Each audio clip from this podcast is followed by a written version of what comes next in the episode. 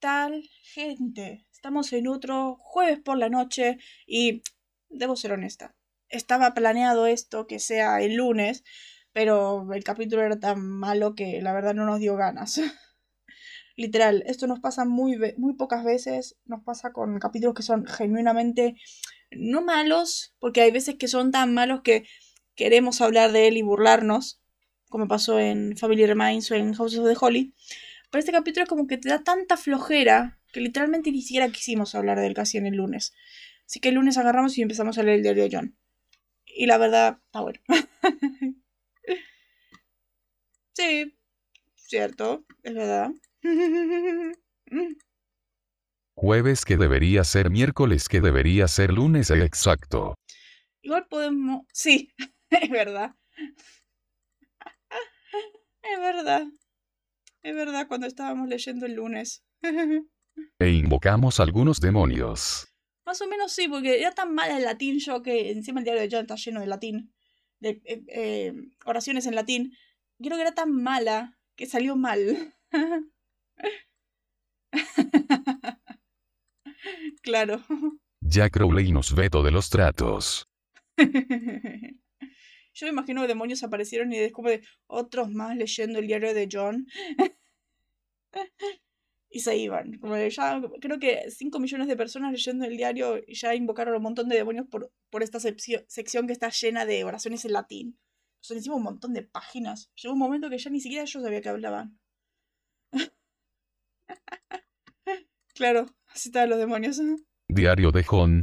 Zip. Básicamente.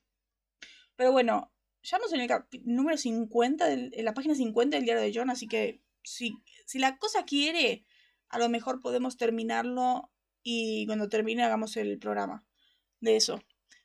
Hablando de eso, hablando de programas, eh, si se fijan, esto va a aparecer en Spotify como el programa número 98, pero eh, sumando los dos bonos que tenemos, cómics y anime, tenemos ahora mismo 100 programas del Búnker de los Letrados. 100 programas. Ya no lo puedo creer. O sea, 100 programas en total, sin contar los canon. En dos semanas sería 13, 14, 15. El capítulo 15, Cliente Muerto no paga, sería nuestro programa 100. 100 programas canon. es increíble esto, la verdad, no lo puedo creer. Cien veces preguntándome qué hago con mi vida. es increíble. Cuando, cuando terminemos el diario de John, vamos a hacer un diario de John. Otro bonus va a ser también. Así que vamos a llegar a eso. Igual vamos a mencionar un poco las novelas cuando empiece a hablar ahora de esto. Porque hay que ver cómo. Yo sigo pensando, ¿cómo vamos a hacer cuando llegue. para, para hacer con los libros? Porque como nos da tanta fiaca leer los libros que es como, bueno, ¿qué hacemos? No tanta fiaca leernos las novelas, no porque sean malas ni nada, sino porque siento que tienen mucho relleno. Literal, nos quedamos atrapados en la introducción. O nos quedamos incluso atrapados en la página, creo que 40 de Witch Canyon. Porque está todo. Porque tiene relleno. O sea, literalmente hay un tipo que dice que se deja crecer el pelo en el verano. Y es como, ¿a mí qué me importa? O un o todos unos flashbacks de entrenamiento de Sammy Dean y como ya sé, ya vi la serie, señores, por favor. Porque explican hasta por qué la pared es verde. Exacto. Eso es lo que nos molestó de ese libro. Creo que no lo tocamos desde enero. Desde enero no tocamos Witch Canyon, me parece. Ya yo estaba en, en Mendoza. Es como... Tenemos que ver cómo retomarlo, pero... Pero bueno, se nota, ¿no? Que estamos posponiendo esta, esta cosa porque es así este capítulo. Pero bueno, bastante se nota, sí. Vamos a empezar con esto. Estamos acá en el búnker de los letrados. ¿Por qué el búnker de los letrados? Se estarán preguntando ustedes, personas bastante curiosas. Eh, a ver, ya no voy a buscar más sinónimos. Si están acá durante 100 programas, ya saben cómo se hace esto. Creo que durante hace 40 programas empecé a poner intro. Así que es como... Creo que ya sabemos eso. Lo pospusimos toda la semana, hoy tuve clases con Shrek. Literalmente sí, lo pospusimos toda la semana. Pero bueno, eh, Porque somos los... ¿Por qué el búnker de los letrados? Porque somos los preceptores, poseedores, cronistas de lo que el hombre no entiende en cuanto a la temática sobrenatural de la caótica serie, que ya vemos lo caótica que es, supernatural de la caótica CW. Que yo sigo con dudas y cruzo los dedos de que renueven de Winchesters porque eh, por cómo va la cosa me da miedo. Ya saben cómo va la cosa. sí. Cierto. De la aún más caótica. Sí, porque ahora mismo CW está con unas cosas tremendas. Arde en el infierno. ya quisiéramos eso que pase con The Winchesters. Pero a ver. A capítulo de Winchesters. Como el metieron a un personaje que claramente podría ser reemplazado por la raíz del sueño africano. O sea, literalmente metieron a un personaje que podría haber sido reemplazado por una planta. Así es como va la cosa. Literal, el personaje cumple la función de una planta. y está para que John tire sus frases de mierda de eh, no, nosotros cazamos monstruos, tenemos que matarlo, no importa qué. Es como, bueno, bien hecho. bien hecho con esa escritura. Si bien es así, porque John es un personaje nefasto, pero bien. Sigue siendo nefasto. Lo hace bien. Pero bueno, habiendo hecho intro, que ya saben es cómo va eso, estamos acá para hablar del episodio 12 de la temporada 5, el cual es titulado SWAT Meet, o en español, Cambio de Carne. Que sí, está bien cambio. SWAT Meet, sí. Cambio de carne, más que nada porque eh, acá en Supernatural los recipientes, los cuerpos son trajes de carne. Por eso sería cambio de carne. Pero bueno, este episodio tiene historia de Julie Siege, que recordemos que Julie Siege ha trabajado en Fallen Idols. Además de que tiene historia de Rebecca Desertine, que esto iba a decir de los libros. Rebecca Desertine es autora de el libro One Year Gone, que transcurre entre temporada 5 y temporada 6. Eh, y me parece que hace también Heart of the Dragon. O sea, ella hace dos. Heart of the Dragon. En algún momento vamos a leer esos libros. Pero por eso, o sea, tenemos a alguien que trabaja en las novelas de Supernatural. Y también con historia de Harvey Fedor, que es asistente de escritura en la serie. Además de que es dirigido por el bueno de Robert Singer, que el bueno Robert Singer lo último que hizo fue el curioso caso de Dean Winchester, capítulo que ni funifa. Cuando vimos el capítulo de ni funifa. Quieren tocar algunas temáticas que las tocan mejor que en otros capítulos, pero eh, ni funifa.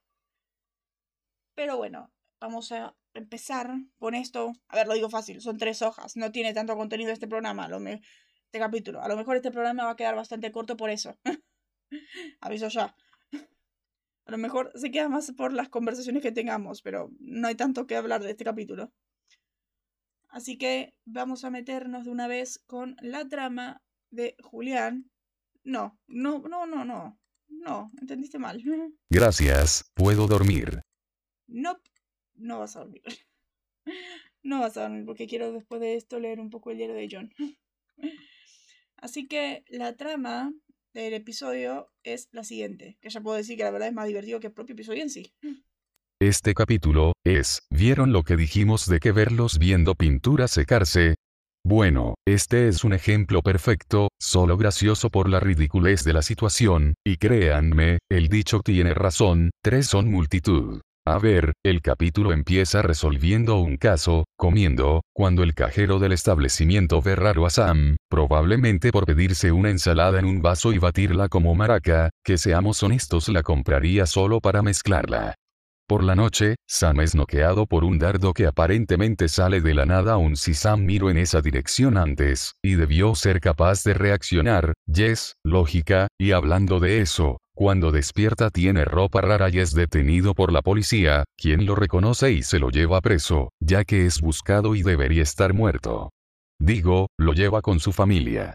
Mientras tanto, Dean se entera de que Sam, o alguien con el cuerpo de Sam, tardó de más para comprar la comida, actúa raro, y dejo entrar a la que limpia la habitación, que vio las armas y la investigación, estoy seguro que ese detalle tendrá consecuencias no. ¿Qué? Que no vuelve a mencionarse.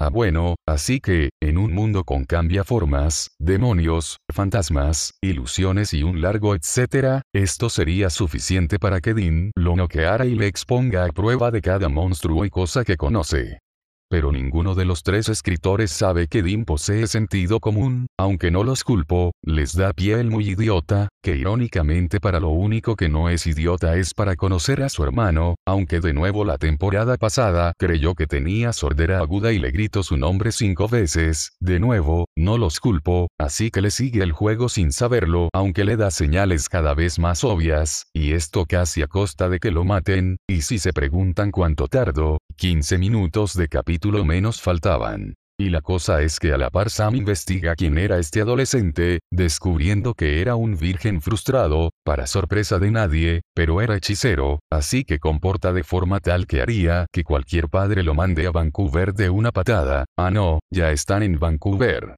Y la cosa es que los amigos de Don Virgen lo secuestran, de nuevo, con una pistola de dardos a la cara, les recuerdo que este tipo podría vencer un equipo SWAT, y cae por eso. Así que, como todo niño idiota tratan de hacer un pacto con un demonio porque vieron que Dean tenía una diana en su cabeza, obviamente Malesal y demonio usa al chico en el cuerpo de Sam para que le diga que si a Lucifer, de no ser porque es detenido gracias a que el chico sabe un exorcismo, con ayuda de Dean, al lento le agarro el ataque al final. Y el Cap termina con todo volviendo a la normalidad, y Sam dándole un falso sermón al chico. O sea, literalmente este capítulo no sirve de nada. Literalmente no hay nada. No hay nada de donde continuar. No hay nada que retomar. Nada.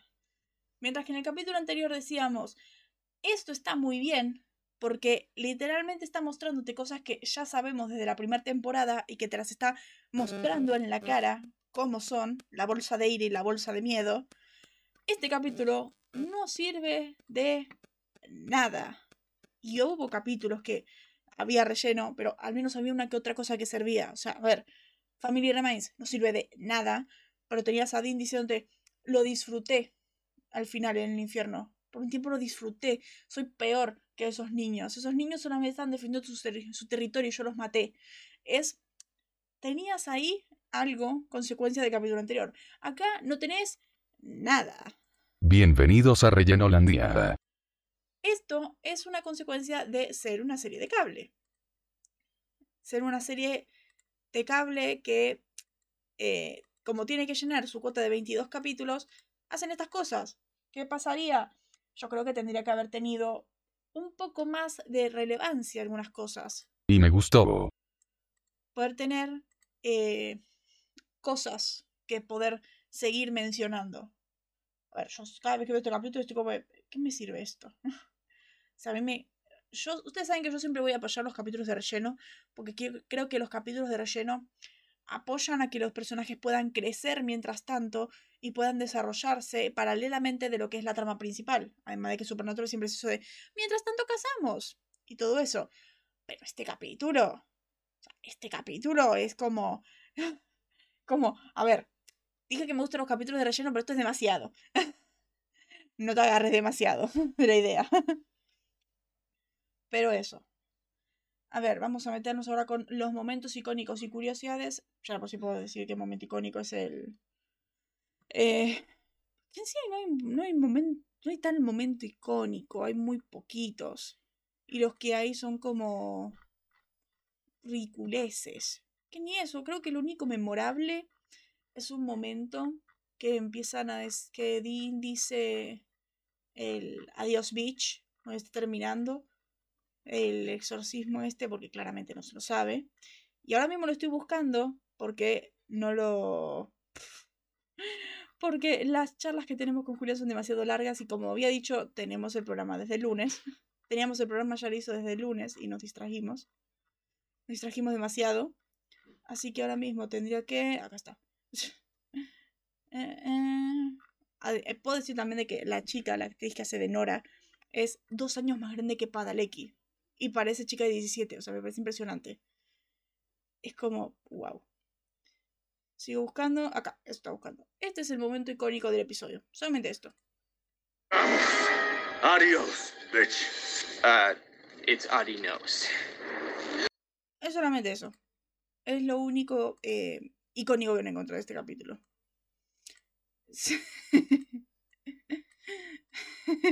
claro, sí. Me gusta el té lleno pero esto empalaga. El capítulo A ver el virgen, virgen frustrado es candidato a icónico jajajajaja. Ay, a ver, es verdad. el momento de Sam investigando quién es este chico. Primero ve las remeras de Star Wars y dice, virgen. Y después abre y ve bellezas asiáticas y dice, virgen frustrado. Es genial. es que, ver, si ponemos un candidato a icónico, tenemos, bueno, el Adiós Beach.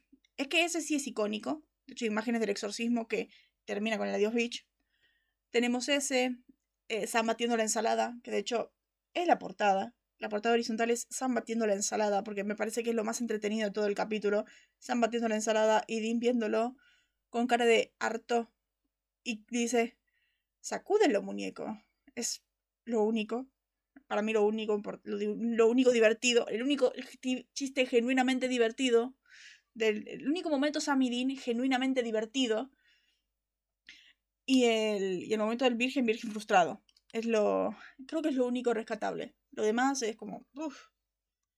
Como dice Julián, las cosas destacan por la ridiculez. O sea, a mí me da risa ver a Sam con esa ropa de la, la camperita esa azul y negro, con la capuchita y las zapatillas y todo eso. Pero es porque es Sam usando esa ropa.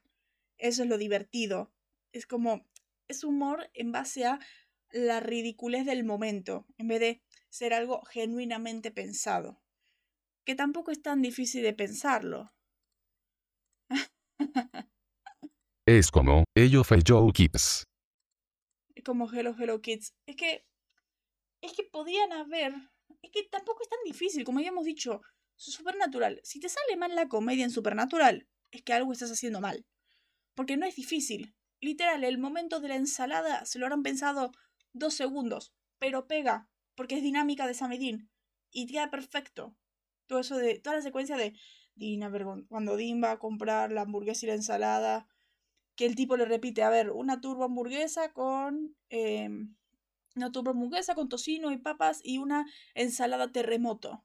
Y Dean viendo con vergüenza de, sí, ya sé, no es para mí. Y todo eso, y que vaya a la mesa, que haya la mesa y que le estira el tenedor con cara de harto que Sam se lo da y empieza a mezclar y todo eso, y Dean viéndolo, hartísimo, y él, sacúdelo, muñeco. Todo eso está perfectamente construido, porque es muy Sam y Dean.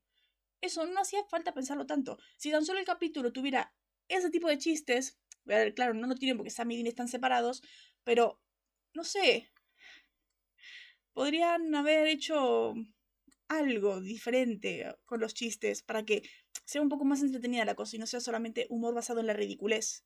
Ah, ensalada terremoto y se bate, ya entendí. Sí. Mira, si no entendiste la ensalada. Por eso. Es. Eso el capítulo, nada más. Eso.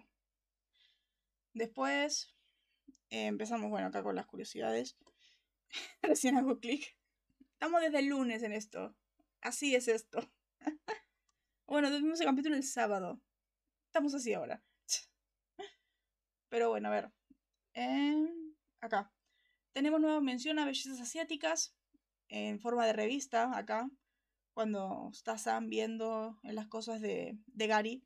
Está eso de Virgen frustrado. que la ve ahí abajo de la cama, la, revista.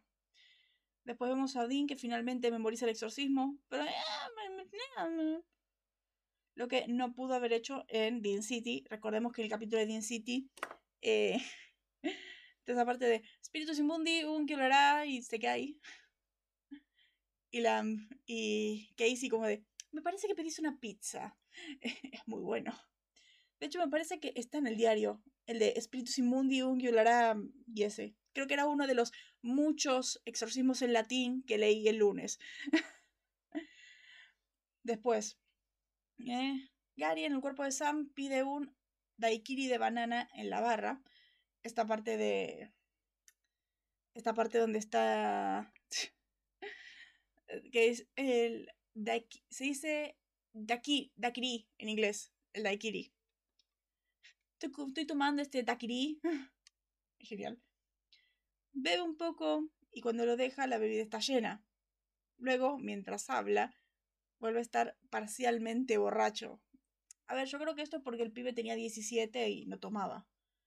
Y acá tomó whisky con Dean brindando y un daiquiri. Es como demasiado para un chico. Después, la base de la trama de este episodio está inspirada en Freaky Friday, obviamente. Es muy obvio. O sea que gira en torno en intercambio de cuerpos también.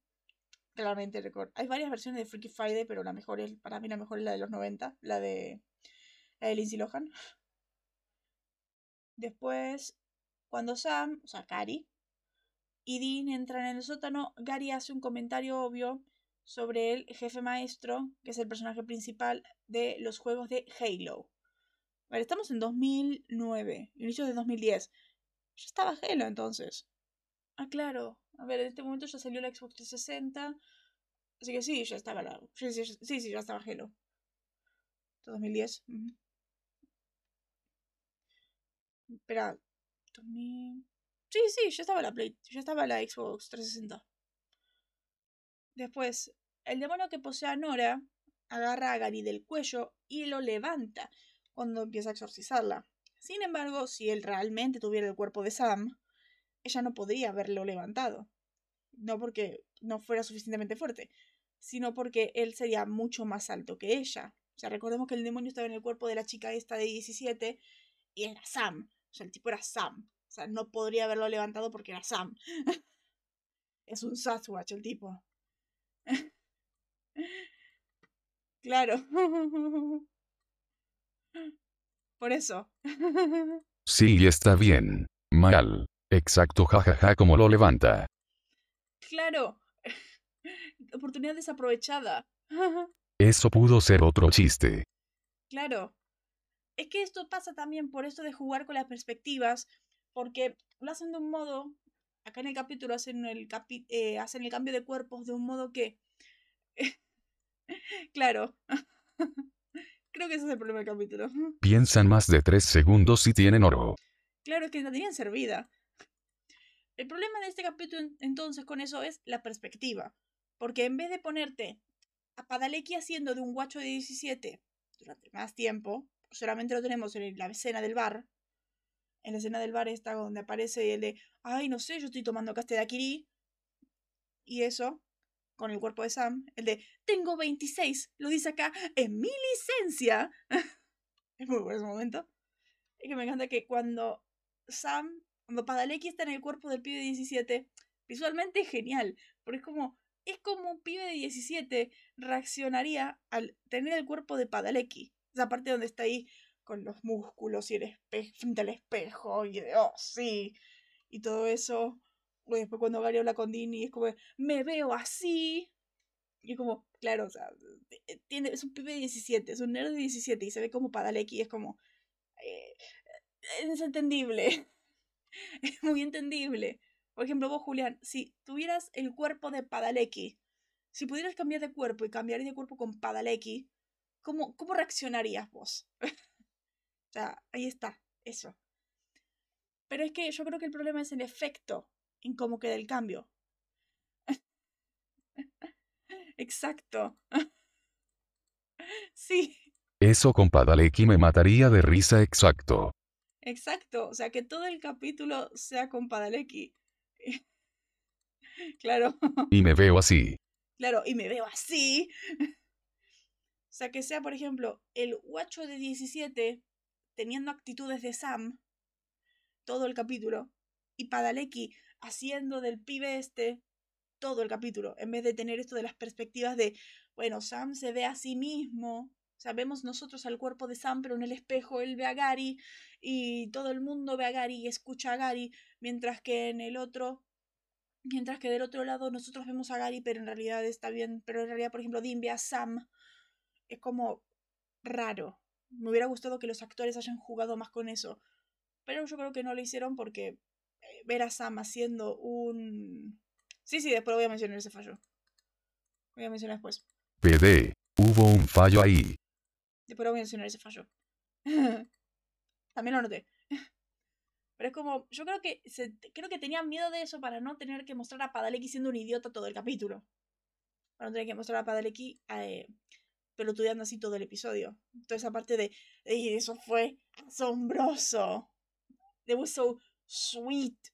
Y con esas actitudes y para mí yo creo que no quisieron atreverse a mostrar a Padalecki más tiempo.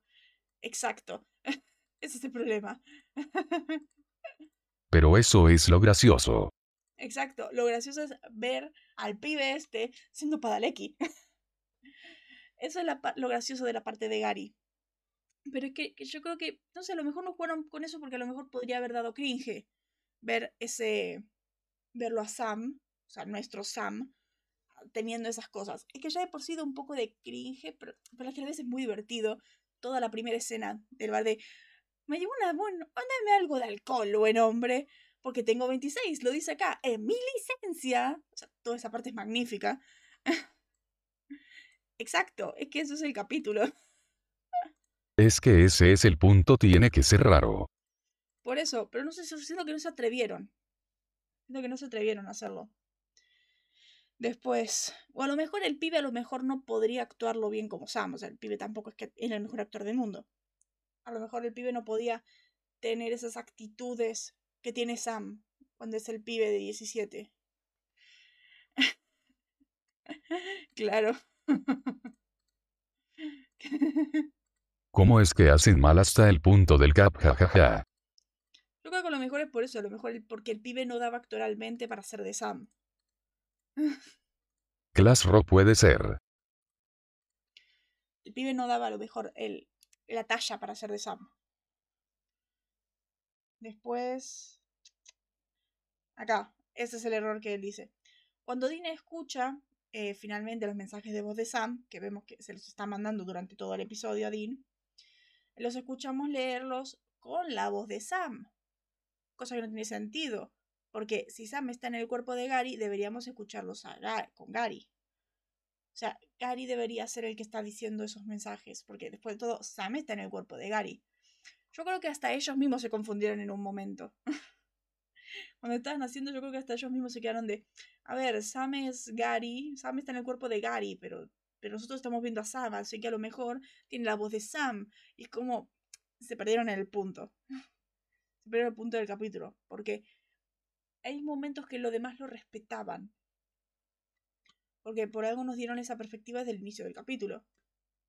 El cómo Dean ve a Sam con esa o sea, Dean está viendo a Sam con esas actitudes de, tengo 26 en mi licencia. O sea, Dean ve eso. Dean ve esa parte. Así que eh, yo creo que ellos mismos se perdieron en el punto de cómo debería ser el capítulo. Exacto. Sí. Porque en sí se pierde el punto del Freaky Friday, porque el Freaky Friday es eso de actuar como el otro. Así que, no sé, como que se perdieron ahí.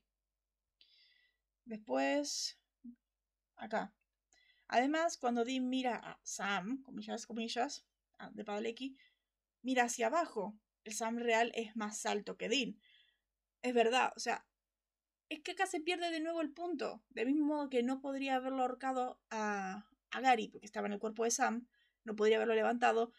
Dean no tendría que haber visto abajo, porque Sam es más alto. Dean siempre mira arriba para ver a Sam, porque Sam es como 10 centímetros más alto que él. Exacto. Ahí extra. Como que se, se... Es que igual también tampoco tendría sentido ver a Dean viendo a Sam para arriba, siendo que eh, Gary está ahí abajo. claro. Ahí pudo haber hecho un chiste de ver hacia arriba. Claro, o sea, que todo el capítulo Dean, por ejemplo, mira arriba. Porque generalmente cuando ve a Sam, mira arriba en vez de ver abajo, porque el pibe este es más bajo que Dean. O sea, se pierde mucho el punto del capítulo. Se pierde mucho el chiste del capítulo y se pierde y tiene muchos errores con eso. Exacto. Eh, em. Acá. Los amigos, los amigos, la hermana y los padres de Gary miran arriba para hablar con Gary, cuando en realidad está al revés. Es que pasa lo mismo de nuevo cuando Sam está en el cuerpo de Gary, que nosotros vemos a Sam, los padres miran arriba, siendo que Gary es más bajo. O sea, pasa lo mismo de nuevo. ¿Cierto? sí. Hasta haciéndolo con esta perspectiva rara pudieron haber hecho más chistes. Claro, pero a la vez están los errores en ambos. Porque todo el mundo, cuando, em, cuando está Sam en el cuerpo de Gary, tendrían que haber visto hacia abajo a Gary. Pero no. Y con Dean lo mismo. Con Dean lo mismo, pero al revés. está mal. está mal, está raro esto. Queda mal. Y después, bueno, esto lo había dicho la semana pasada, de que en las convenciones de Supernatural, aquel Sepadaleki habían dicho eh, muchas veces que originalmente este capítulo tenía la idea de haber sido un cambio de cuerpos entre Sam y Dean. Que, si bien hubiera sido muy divertido, porque para mí hubiera sido muy divertido ver a Padalecki haciendo de Dean y a Ackles haciendo de Sam, y me parecería muy divertido. Además de que se podría haber jugado mucho con ellos burlándose del otro. O sea, podrían haber hecho un Telltales parte 2. Dean, Dean en el cuerpo de Sam burlándose así de, ay, eres demasiado precioso para este mundo. Ah". O Sam en el cuerpo de Dean con él haciendo como de, oh, mira, soy Dean, mira, allá hay algo, tenemos que ir y soy Mandón y todo eso. O sea, podría haber jugado muy bien. podría haber hecho tranquilamente eso, un Telltales parte 2. Porque sería demasiado divertido. Demasiado divertido. Pero es que a la vez la lección se perdería. Porque eh, después voy a ver que lo que para mí es la lección del capítulo. Pero es raro. es raro. Como el chico viendo abajo extrañado en la cena familiar. Por eso. Es que hubiera sido genial Sam y Dean cambiando de cuerpos. Hubiera sido una idea increíble, magnífica, pero eh, eh, ¿cuál es el punto? ¿Cuál sería el punto? Porque Sam y Dean viven juntos todo el tiempo. Y se. generalmente, la mayoría de las veces se llevan bien. Así que. ¿Por qué?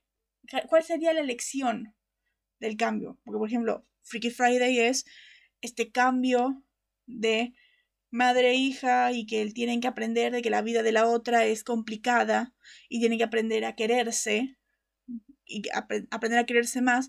Y es como, acá, ¿cuál sería la lección de Samidin? Por eso para mí no lo hicieron. Hubiera sido una idea magnífica, hubiera, a nivel comedia hubiera quedado de 10, que hubiera quedado como Telltales, de 10, pero ¿cuál sería el punto? Pero hay que darle un punto, y como no le encontraron dijeron fuck it. Claro, hay que darle un punto a todo esto y como no lo encontraron, cambiaron eso. La idea de cambio de cuerpo se quedó, pero hicieron este cambio de que Sam cambie con este guacho de 17. Así que ahora empezamos con las mías. Que hoy estamos en Housatonic, Massachusetts. Que la razón por la que Sam y Dean van ahí es esto de, de que una vieja niñera de ellos les pide ayuda. Que era muy divertido que ella dice de... Eh, Sam cuando era chiquito, en el verano de quinto a sexto grado, eh, se asignó a sí mismo su lista de lectura. Y digo, oh, ya había olvidado eso. es como mi vida. o sea, todo ese, ese chiste primero. Y hay que mencionar esta parte que ella dice. Cuando yo era mesera, su padre pasaba de vez en cuando y me los dejaba mientras él se iba a hacer su trabajo. Y es como, tenemos que seguir aplaudiendo a este hombre, la verdad. De hecho, leyendo el diario de John pasa lo mismo. Sigue, mencionando eso de que deja a Sam y Dean ahí con desconocidos.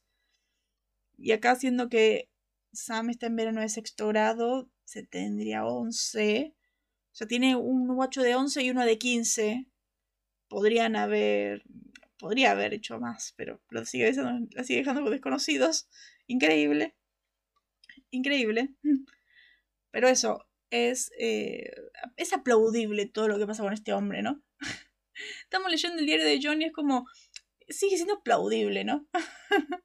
todo lo que pasa con este hombre. Después, me encanta esta parte que yo había dicho, sí, sí, exacto, sí. Qué buen padre. Exacto. Después, esta parte que ya había mencionado, que me encanta como Dean pide su hamburguesa y está como avergonzado porque Sam pide la ensalada en un vaso y las caras de Dean son oro. O sea, literalmente son oro. Como dije, está la portada. O sea, son oro las caras de Dean. Después, esta parte creo que me parece el problema. La supuesta dirección de este capítulo es darle a Sam una probada de una vida normal, ya que desde el primer momento Dean le pregunta si querría eso, y al final concluye con que no lo quiere aún así está mal construido porque la lección se pierde. Porque desde el principio del capítulo, esta parte donde están en el restaurante, dice, ¿no te gustaría eh, tener una vida normal? ¿No te gustaría tener esposa, hijos y, y todo eso? Y toda esa parte. Y Sam primero dice que no. Pero recordemos que la temporada pasada, en Deseos, dice Sam que ya es muy tarde para volver a esa vida. O sea, ya sabíamos eso. Y este capítulo es como que quiere construir esa parte porque, primero, cambia de cuerpo con un adolescente, este adolescente que tiene una vida, comillas, comillas de padre aquí, normal, con su familia y el plan, qué futuro, qué ingeniería, MIT y todo eso, que, que nerd, qué escuela y qué buenas notas y todo eso, o sea, esa vida normal una vida muy normal. Y este pibe cambia de cuerpo con Sam, que aprende lo que, que básicamente ve una vida de un cazador. una vida, en, muy, en un día estándar. Y es como que esa tendría que ser la elección de Sam. Que por eso en el final concluye de la vida normal es estresante. claro. PD. Como que no quiere ir al MIT el pendejo. Es que yo creo que sí quiere, pero lo que le molesta es la presión.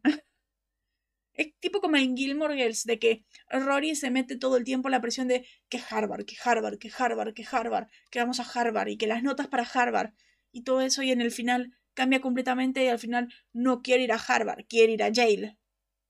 Y cambia ese sentido. Pues por eso, no, le, no, es que no quiere ir al MIT, no quiere estar harto del estrés. Eso, por eso dice, del estúpido, estúpido plan como el padre le planeó la vida al guacho. Tiene más sentido. Pero por eso, es, el la lección al final se pierde porque nos perdemos tanto en la comedia y en todo eso. La comedia, en los chistes ridículos y los cambios y todas esas cosas, los momentos donde Dean no se da fucking cuenta de lo que está pasando y todo eso, que al final olvidamos la lección. Y la lección recién la retoman en el final que después les voy a decir el diálogo del final, es como, ¿qué pasó? Después, la casa que Gary, la casa de Gary, la, familia esta, es la misma que Sam y Dina llenaron en Box. Seguimos con los escenarios iguales. Después, Dean este capítulo básicamente tuvo amnesia y olvidó quién era su hermano, parece. Además de que no aparece casi nada. Literal, no aparece casi nada en el capítulo. O aparece muy poco. Igual tiene sentido porque el protagonista es Sam. Pero es como. Mm, es que en serio tuvo amnesia, güey. Como. Din. Amnesia. PFFF. Claro, sí. Es muy normal eso en Din. Pero es que. Primero, lo de la musera. Digo, lo de la camarista. Recordando que la temporada pasada. Es esto de. Eh, la temporada pasada, no. La, en Telltales dice, ¿cómo es esto? ¿Cómo, ¿Cómo se pudo perder Dean? No dejamos entrar a camaristas. Sabemos que no dejar entrar a camaristas por lo de las armas y las investigaciones y todo eso. Y acá la deja entrar. Y en ningún momento Dean pregunta nada de eso. Parece que olvidan Telltales constantemente. O el hecho de que Sam no puede conducir. Primero que le pida conducir porque Sam, sabría que Dean no lo deja conducir, porque lo choca siempre el auto. Segundo, que no sabe conducir porque no ve que hay que poner el reversa, no ve que está en reversa. Tercero, que pida, pida una hamburguesa en vez de una ensalada.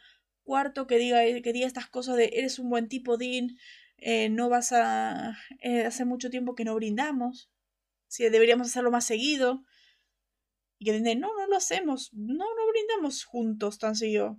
Cosa que es mentira, porque hace dos capítulos lo hicieron. Estos dos capítulos tenían ese, ese brindis hermoso. Y por último, yo creo que el momento en el que se da cuenta es cuando Sam está tomando su, su banana daiquiri y se va con la chica que acaba de conocer. Y ahí es cuando se da cuenta. Porque es como, mi hermano es demasiado lento para estas cosas. Recordemos que a Sam le cuesta como dos capítulos empezar a Sara.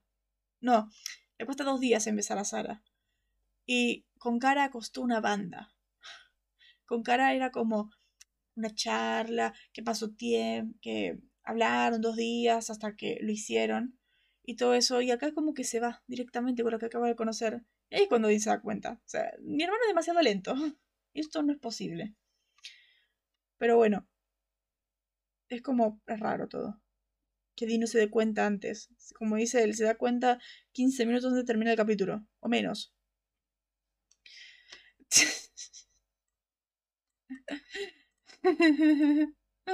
Cara, Sara, si tenés Sara le gustas a Sam seguro. Bueno, a ver, no sé. Ruby, Madison, más adelante Eileen. No sé. A Sam le gustan las chicas fuertes independientes. Esa es la diferencia. Madison se quería cuidar sola. Ruby se cuidaba sola. Sara se podía cuidar sola. Cara era esta enferma, esta doctora. Genial. Eileen es cazadora. Como tiene ese perfil.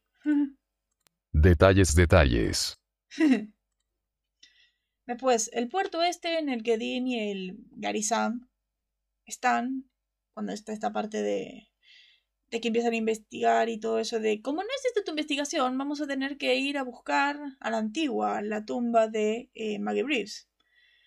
Y todo eso. Ese mismo puerto es el de Red Sky in the Morning, el momento icónico de puedo dispararle en público. Icónico. Después el sótano donde encuentran a Maggie es el mismo de los sospechosos usuales, donde estaba la Dana Schultz.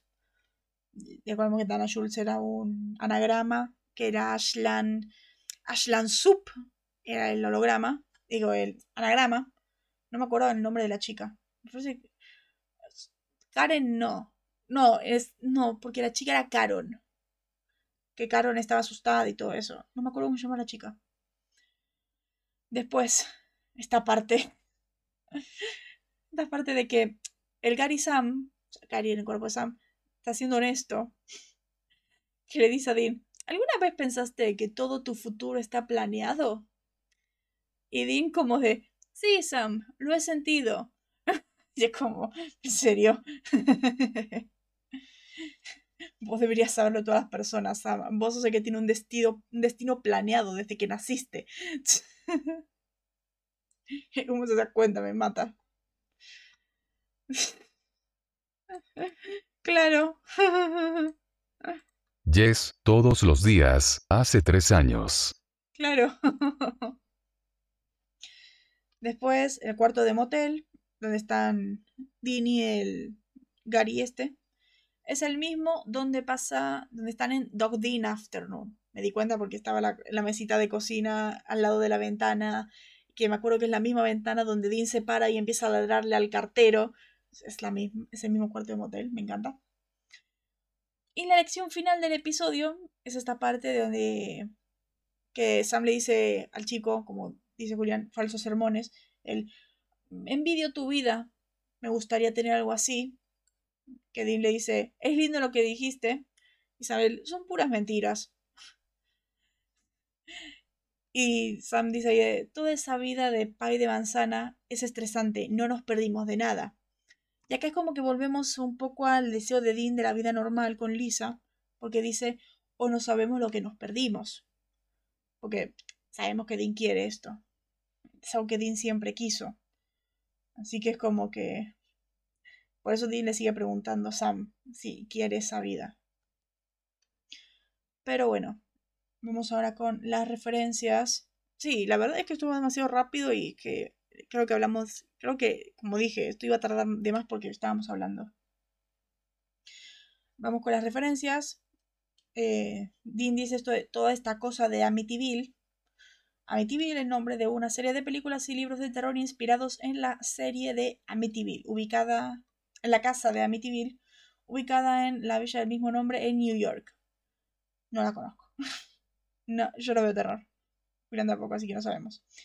Esto está en el principio cuando están hablando con la ñera. Eh, después Dean esta parte dice, ¿quieres sacar el plomo, Andretti? El doblaje dice otra cosa. Después lo vamos a decir. Pero es interesante. Eh, Mario Gabriel Andretti es un piloto de automovilismo italo-estadounidense que durante su carrera se destacó como tanto como monoplazas como en stock cars y sport prototipos. Ganó cuatro veces el Campeonato Nacional de USAC y el Campeonato Mundial de Fórmula 1 en 1978. Bueno, ok. son estas referencias que solamente Dean conoce. Siempre. Después, bueno, esta parte que el Sam Gary, o sea, cuando Sam se levanta en la casa de Gary y todo eso, tiene pijama de Star Wars. No tenemos que mencionar tanto de Star Wars, que es esta saga que inicia en 1978. 1978, con una nueva esperanza, que eh, básicamente es como histórica. Y tenemos que seguir mencionando que esta serie es una copia de Star Wars andante. Era. Ya la quinta temporada tomó su propio rumbo. Después toda esa parte de eh, cuando de Dean diciendo a Sam, sí, Sherlock. No, no tengo que explicar quién es Sherlock. O sea, el, con, el personaje de las historias de Serial Couture Conan Doyle y todo eso. El estudio en rosa, esos libros.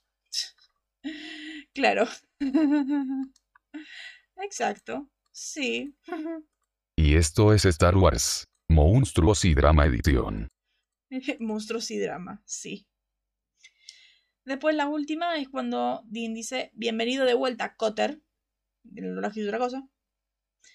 John Paul Cotter es profesor emérito de liderazgo de Konosuke Mat Matsushita en la Escuela de Negocios de Harvard, autor y fundador de Cotter International, una firma de consultoría de gestión con sede en Seattle y Boston. Es un líder de pensamiento en negocios, liderazgo y cambio. No tengo idea de por qué lo mencionó, porque era solamente ese momento donde Sam le dice a Dean que baje la radio, que baje la música después de que eh, Gary le decía que la suba, y es cuando Dean se dio cuenta de que volvió a casa. No entiendo por qué le dice Cotter, pero bueno. Solo tardaron cinco temporadas para diferenciarse, poco tiempo. Poco tiempo, claro. Y encima tardaron nada más porque cambiaron el final. O sea, como el final Sam no se volvió malo y Sam está en esa lucha constante de redención, eh, tenía que hacerlo diferente. Después en el soundtrack tenemos dos canciones. Una es cuando está en el bar, este esta magnífica escena del, del, del coso de tengo 26, lo dice mi licencia. Es que magnífico ese momento. Es que sí, si no era literal, claro, si no era literal la copia de Star Wars. En ese momento en el bar suena la canción I Got More Bills than I Got Pay de Sonny Ellis. Y por último, la canción que suena durante varios momentos del capítulo. Por ejemplo, cuando eh, Gary le dice a Dean que suba la radio y en el final que Sam le dice a Dean que baje la radio. Suena la canción Rock and Roll Never Forgets de Bob Seger. He dicho que Bob Seger tiene muchas canciones en la serie, varias, temazos. Así que eso, temazos. Rock and Roll Never Forgives. Uh, temazo. Magnífico. Después, bueno, vamos al doblaje. El doblaje tiene unos pocos momentos. Como digo, no hay, nada, no hay tantas cosas destacables en este capítulo. Lo importante va la semana que viene. Em, este momento en el principio, que en español dice, gracias, de hecho, todo es nuevo. Cuando hacemos este giro de cámara. Maldita puerta. La puerta del placar.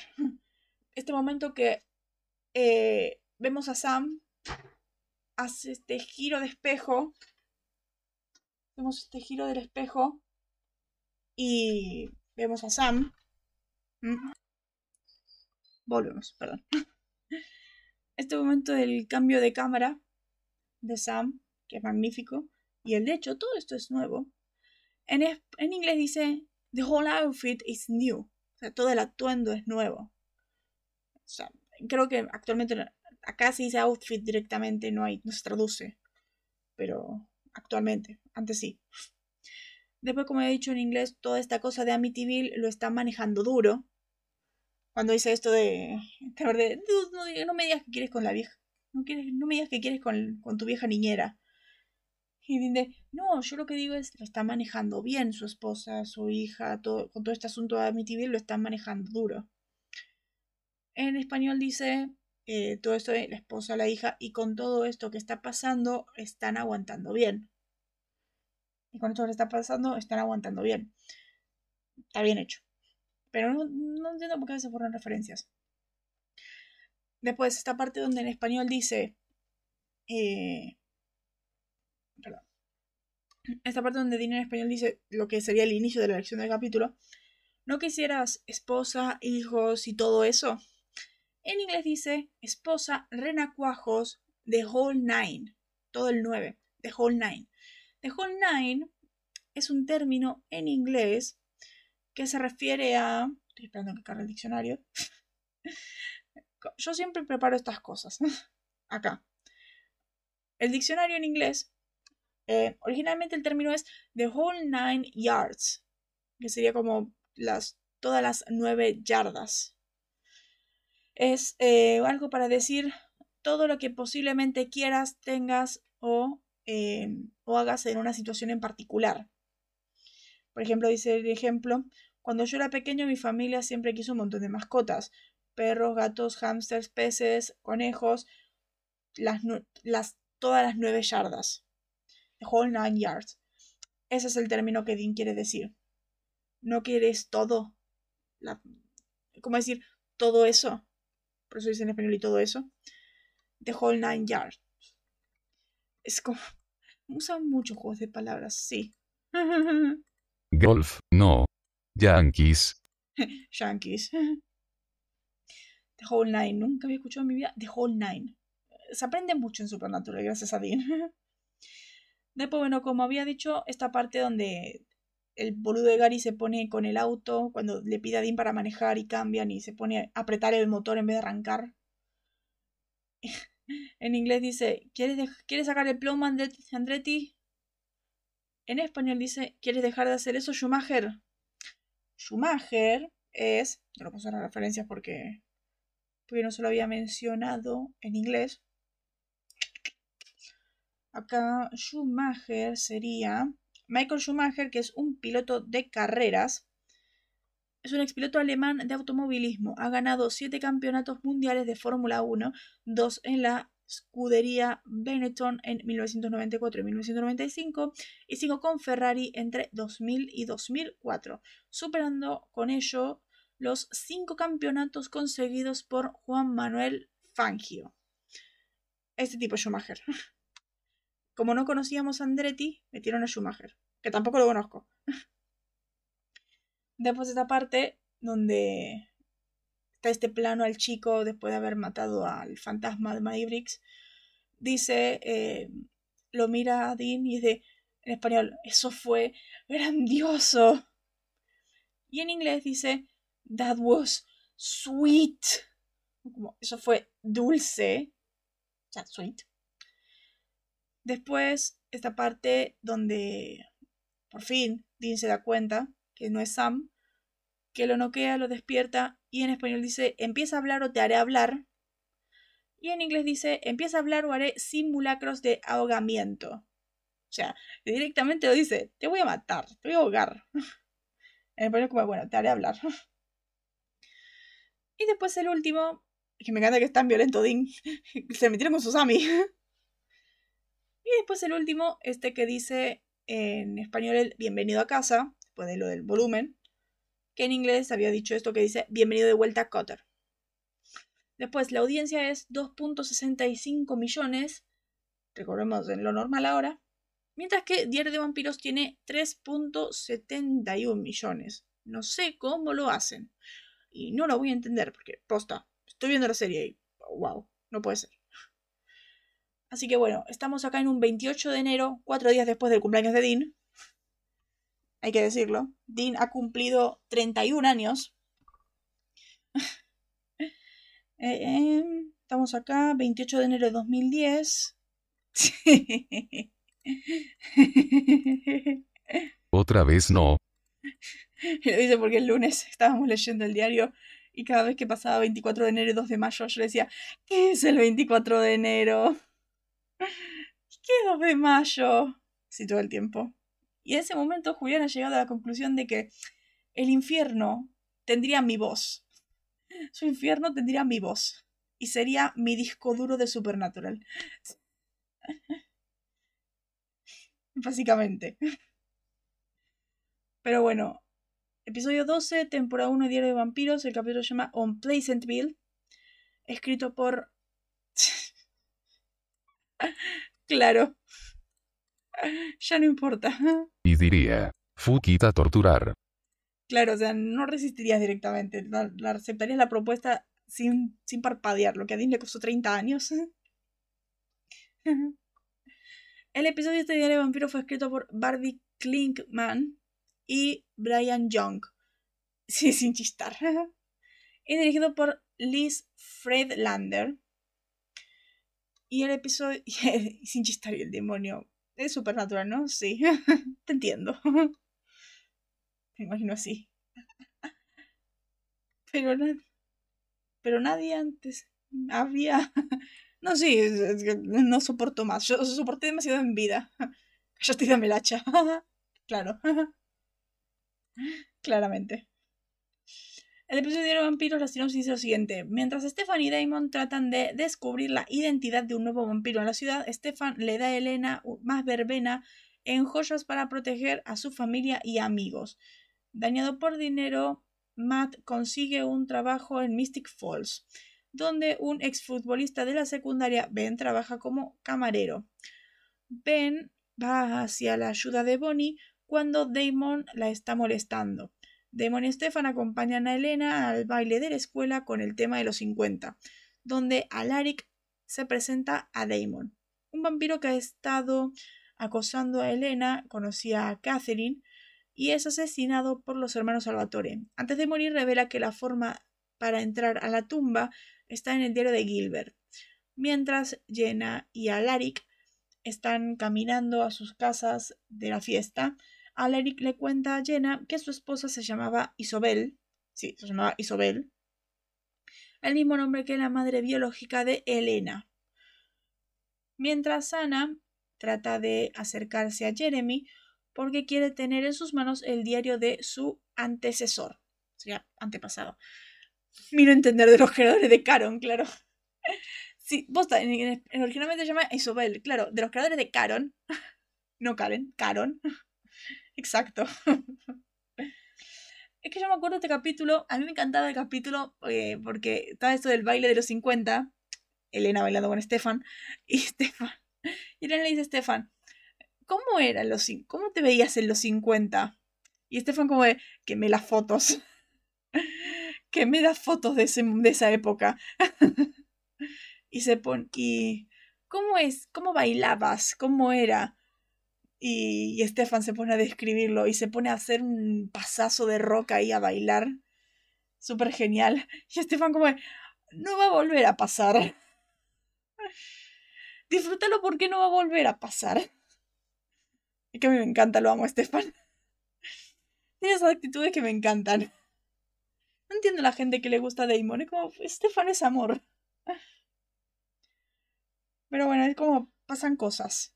creo que para mí lo único interesante es esa parte del baile, porque son muy bellos Elena y Estefan. Y como Damon le propone a Elena así, ¿quieres bailar? Y Elena como, sí, me gustaría bailar. Estefan, ¿querés bailar? Y se va con Estefan, genial. Los amo. Los amo. Pero bueno, eso era todo en Diario de Vampiros. La semana que viene, 4 de febrero. Sí, 4 de febrero. Yo no me acuerdo dónde me quedé. Me parece que me quedé en el 14. No sé. Pero bueno, el episodio de la semana que viene es el episodio 13 de la temporada 5, con el titulado La canción sigue siendo la misma. Song remains the same. Capitulazo. Y la sinopsis oficial dice lo siguiente. Los Ángeles envían a Ana, estrella invitada Julie McNiven, atrás en el tiempo para matar a John, estrella invitada Matthew Cohen, y Mary, estrella invitada Amy Gubenick. Winchester antes de que puedan concebir a Sam, sabiendo que si Sam nunca nació, entonces Lucifer no podría usarlo como su recipiente. Castiel envía a Sam y Dean a 1978 para que puedan detener a Ana y los dos hermanos se reencuentran con sus padres. A ver, no sé si reencuentran, porque, a ver, Dean ya los conocía. De hecho, cuando Dean va, eh, está tan normal. Es de, hola Mary, ¿tienes tiempo? Y todo eso. Y Sam se queda tildado, viéndola. Y todo eso. De mismo que Dean se quedó tildado viéndola en la temporada anterior. Pero es que no se quedó tan tildado en sí. Pero me encanta que Dean está tan, casual ya. Eh, eh, acá. Mary reconoce a Dean como un cazador desde que la visitó en el pasado, una vez antes, pero trata de ocultarle la verdad a John. Acá es cuando se choca completamente con la precuela. Todo el capítulo le está ocultando la verdad a John y es como, pero en el 72 ya lo sabía. En el 72 ya casaban juntos. En el 72 ya era un idiota. Pero bueno, eso era todo lo que había para decir de este episodio. La semana que viene, sábado este, vamos a ver. Eh, la canción sigue siendo la misma, que de hecho me encanta. Eh, la escena inicial a mí me encanta. Esa parte de que está Dean soñando con, con las dos strippers. y que está el. Esto se llama Pase en la Tierra. Genial. Es genial. Pero bueno, eso lo vamos a hablar el sábado que viene y la semana que viene cuando lo veamos. Así que eso era todo lo que había para decir. Suscríbanse, compartan y todo eso. No puedo creer que estamos en 100 programas, 98 canónicamente. Así que eh, nos vemos la semana que viene. Bye. Bye bye.